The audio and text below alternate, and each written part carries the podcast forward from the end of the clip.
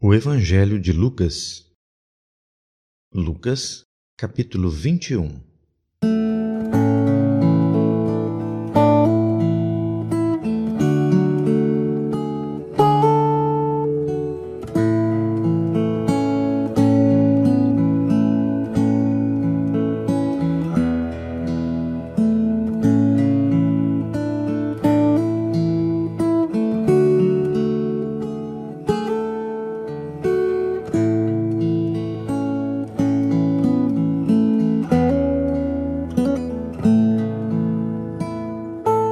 Olá, você é meu convidado para encher o coração com a palavra de Deus. Vamos fazer uma oração e em seguida faremos a leitura da palavra. Feche os seus olhos e ore comigo. Nosso Deus, clamamos pelo sangue de Jesus, porque a Bíblia nos ensina que o sangue de Jesus Cristo, teu Filho, nos purifica de todo pecado. Nos perdoa e nos aceita diante de ti quando viemos buscar a tua face e dedicar a ti alguns momentos do nosso dia para estar aos pés do Senhor, lendo a palavra. Fala através dela o nosso coração, promovendo fé e esperança na vida de cada um de nós. Clamamos assim pelo sangue em nome de Jesus. Amém. Muito bem. Pegue sua Bíblia, se possível, e acompanhe a leitura do capítulo 21 de Lucas. E, olhando ele, viu os ricos lançarem as suas ofertas na arca do tesouro e viu também uma pobre viúva lançar ali duas pequenas moedas.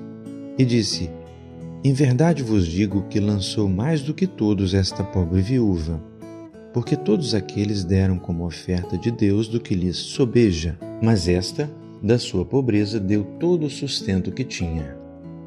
É curioso notar como não é porque eram duas moedas, poderiam ser três, ou cinco, ou dez, ou mil. O importante é que Jesus diz que aquela mulher deu uma oferta mais preciosa porque ela entregou o sustento que tinha ao Senhor. Era um recado que ela estava passando a Deus. O meu sustento agora é o Senhor. O meu sustento agora eu entreguei para o Senhor. Se você tem pouco dinheiro ou muito dinheiro, não importa. Importa é você dizer: Senhor, o meu sustento vem do Senhor. Essa é a oferta que agrada a Deus a oferta do nosso coração confiante nele. Vamos prosseguir, verso 5. E dizendo alguns a respeito do templo, que estava ornado de formosas pedras e dádivas, disse: Quanto a estas coisas que vedes, dias virão em que se não deixará pedra sobre pedra que não seja derribada. E perguntaram-lhe, dizendo: Mestre, quando serão, pois, essas coisas? E que sinal haverá quando isso estiver para acontecer? Disse então ele: Vede que não vos enganem, porque virão muitos em meu nome, dizendo: Sou eu, e o tempo está próximo. Não vades, portanto, após eles. E quando ouvirdes de guerras e sedições, não vos assusteis, porque é necessário que isso aconteça primeiro, mas o fim não será logo. Verso 10 então lhes disse: Levantar-se-á nação contra nação e reino contra reino. Antes de prosseguir, considere isso. Essa frase é muito importante. Se levantará nação contra nação e reino contra reino. Isso parece só poesia, mas a gente pode ver aqui a oposição entre nações e a oposição entre reinos. As oposições entre as nações a gente vê continuamente. Irã versus Iraque, um passado recente Estados Unidos versus União Soviética, quando essa existia. E assim, as, os interesses vão promovendo as guerras. Mas Jesus disse que isso não seria sinal por si só. Haveria também uma outra guerra paralela: reino contra reino. O reino de Deus contra o reino das trevas do mundo. Essa é uma guerra paralela que corre e se intensifica nesta última hora. Essa guerra, ela se dá especialmente dentro do seu coração. Cada um dos dois reinos busca mais espaço no seu coração. Você tem uma participação decisiva nessa guerra. Qual desses dois reinos você vai deixar prevalecer e conquistar o seu coração? Essa decisão é nossa, é individual. Vamos prosseguir no verso 11. E haverá em vários lugares grandes terremotos e fomes e pestilências. Haverá também coisas espantosas e grandes sinais do céu. Mas, antes de todas essas coisas, lançarão mão de vós e vos perseguirão, entregando-vos às sinagogas e às prisões, e conduzindo-vos à presença de reis e governadores por amor do meu nome. E vos acontecerá isso para testemunho. Proponde, pois, em vosso coração não premeditar como a vez de responder, porque eu vos darei boca e sabedoria, a que não poderão resistir nem contradizer todos quantos se vos opuserem. E até pelos pais e irmãos e parentes e amigos sereis entregues, e matarão alguns de vós. E de todos sereis odiados por causa do meu nome. Mas não perecerá um único cabelo da vossa cabeça. Na vossa paciência possuí a vossa alma. Verso 20 Mas, quando virdes Jerusalém cercada de exércitos, sabei então que é chegada a sua desolação. Então, os que estiverem na Judéia, que fujam para os montes, os que estiverem no meio da cidade, que saiam, e os que estiverem nos campos, que não entrem nela porque dias de vingança são estes, para que se cumpram todas as coisas que estão escritas.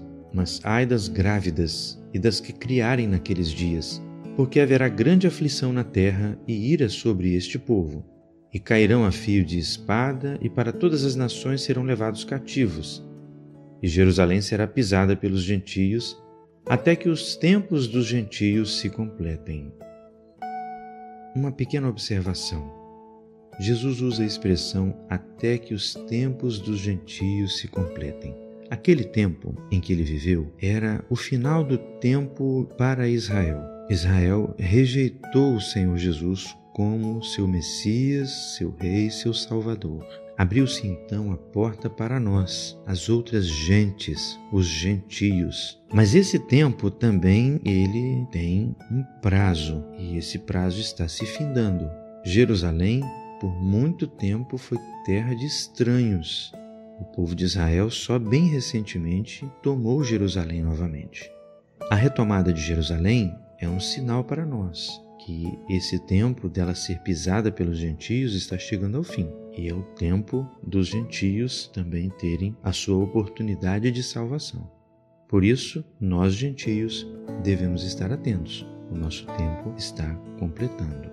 Vamos prosseguir no verso 25. E haverá sinais no sol e na lua, e nas estrelas e na terra, angústia das nações em perplexidade pelo bramido do mar e das ondas, homens desmaiando de terror na expectação das coisas que sobrevirão ao mundo, porque os poderes do céu serão abalados. E então verão vir o Filho do Homem numa nuvem, com poder e grande glória. Ora, quando essas coisas começarem a acontecer, olhai para cima e levantai a vossa cabeça, porque a vossa redenção está próxima. E disse-lhes uma parábola: Olhai para a figueira e para todas as árvores.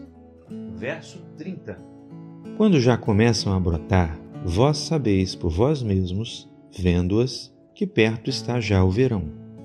Assim também vós, quando virdes acontecer essas coisas, sabei que o reino de Deus está perto.